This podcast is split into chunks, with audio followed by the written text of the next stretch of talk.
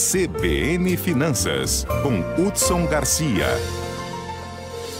Oi, Hudson, bom dia.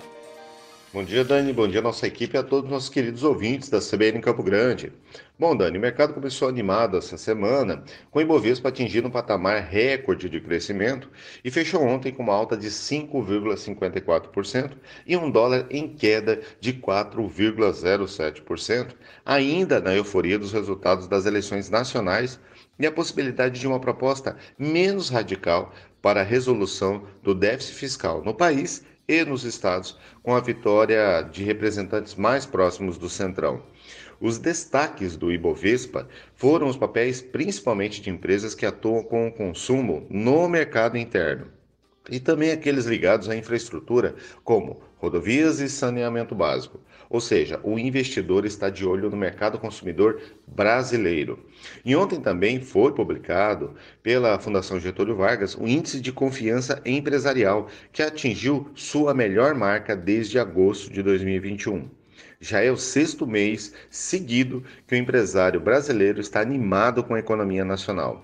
Apenas o empresário do setor industrial no país não registra um índice de confiança positivo, ficando abaixo dos 100 pontos. Nas atividades voltadas para o consumo imediato, como comércio e construção civil, o aporte do Auxílio Brasil e a geração cada vez mais positiva de empregos formais têm animado esses setores, onde 83% do comércio e 91% das empresas da construção civil estão confiantes em uma recuperação nas suas vendas já para os próximos meses.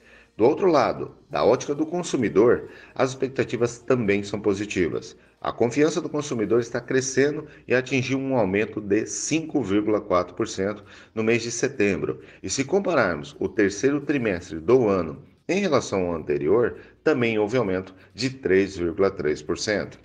O segundo semestre do ano sempre aponta para uma tendência de melhoria da confiança dos empresários e dos consumidores, com as festividades de final de ano e ainda em 2022, né, as eleições e a Copa do Mundo. Mas neste ano, em especial, a recuperação acelerada do emprego formal e o controle, mesmo que artificial, com a regulação dos preços dos combustíveis, da inflação, estão melhorando o poder de consumo das pessoas. E isso é animador para quem é da classe produtiva do país.